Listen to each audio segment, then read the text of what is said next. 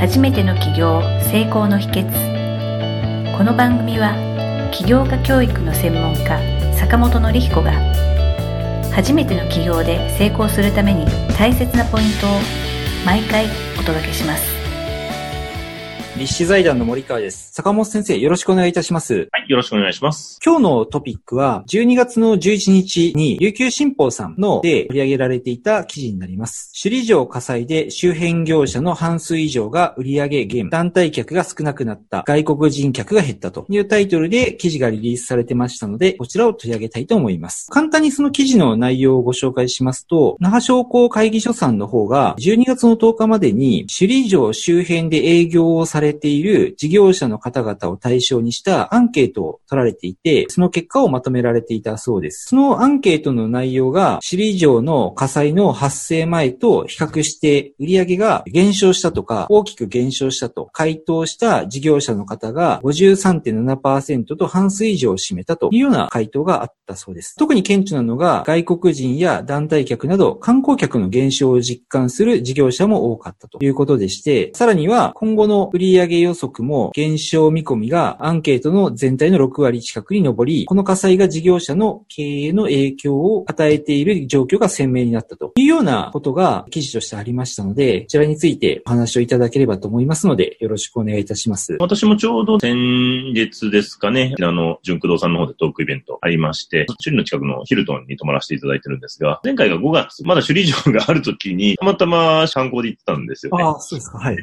すごい綺麗になったねって言って喜んでたんですけど、で、まあ見れてよかったねみたいな感じで言ってて、そしたら今回の大変な火災になってしまって、たまたま今回もちょっと時間あったんで行ってみたんですね。うんちょうど観光が再開されて、たまたま2日目か3日目ぐらいに行ったんですよ。意外と人は来てたなっていうふうに思って、ただまあ中がね、入れないですからね、もうちょっと近くまで行けるのかと思ったら結構、もう手前の門のところで結構入れなくなってたんで、守礼門のところは行けるんですけれど、お城の中のところは入れなかったんで、結構なかなか確かに観光って考えるとちょっと大変かなっていうのはありましたよね。僕がよく行かしてもらってる飲飲食店さんも首里城の近くにあって、聞いてみるとやっぱりそのお客さんの入りが減ってしまったんで、売り上げがすごく少なくなったっていうことはおっしゃってるんですね。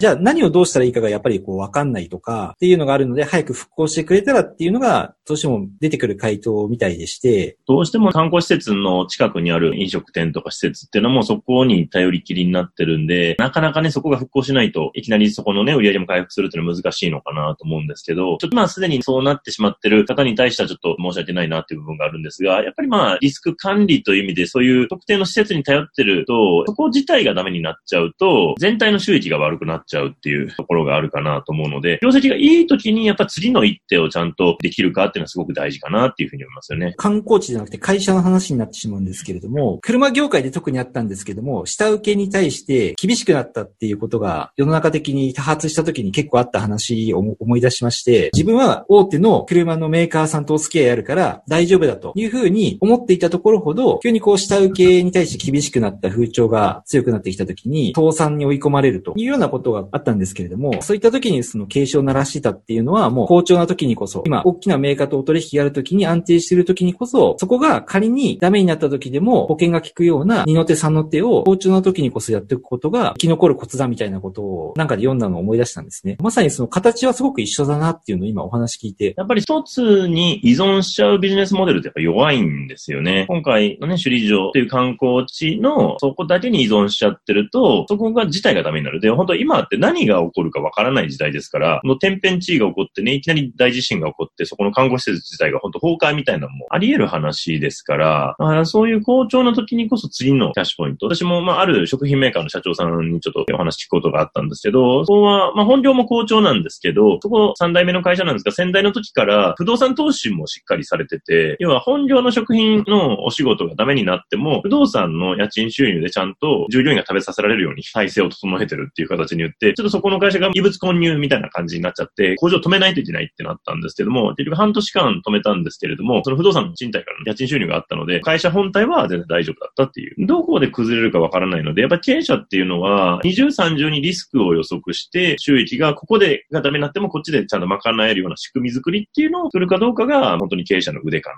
というふうに思いますよね。一つがいいからといって、そこで浮かれてると良くないなっていうのがすごくありますね。今の話ですと、例えば観光放置ですとか、取引先がすごい大きな企業だから安心とか、そういうことだったんですけども、あと逆に今好調な自分のビジネスモデルが黒船がやってきて通用しなくなっちゃうってことも結構あるなっていうのをあるなと思ったんですね。極端なこと言うと、石炭がメジャーだった時に石油ができてきてから石炭がもう流行んなくなったみたいな。これってあのどこのことでもあると思うんですけども、今自分のビジネスがうまくいってるからといって、特に今テクノロジーの進歩が早いので、どっからその黒船がやってくるかわかんないなっていうのをですね、すごく感じることが多いんですね。例えば観光業界も、韓国がね、結構いろいろ政治的にちょっと良くなくて、韓国からの旅客がすごい減ってるという、多分沖縄の方でもそういう影響があるんじゃないかなと思うんですけれども、やっぱりそれもそこに依存しちゃってると良くない。あとね、インバウンドも今香港も良くないですから、中国からもね、ちょっとどうなるかみたいな話もありますから、だからまだ好調なうちに次の対策をしっかり打ててるかどうかが大事になってくるかなっていうのはありますよね。次の対策を打つときって、イメージ的には、また今やってるビジネスとはまた違う新しいビジネスを起業するみたいな感覚になるんそうですね。新規事業を立ち上げるっていう形。あと、リスクヘッジができるようなモデルがいいですよね。そこと完全に違うモデルで価格化しとくっていうのも一つなんですよね。でリスクヘッジっていう意味では、まあ離れてる方が、だからさっきの食品メーカーさんが不動産業をやるみたいな形でのリスクヘッジっていうのもありますし、その倒れにならないっていうのはすごく大事かなわかりました。ありがとうございます。今回は先日残念ながら焼けてしまいました、えっ、ー、と、首里城の火災のことにつきまして、坂本先生にお話しいただきました。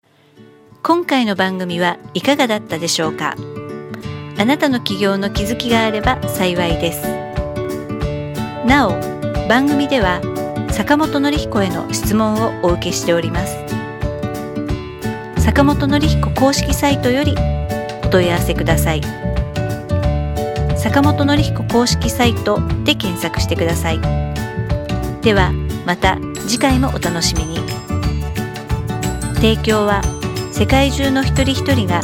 志を実現できる社会をつくる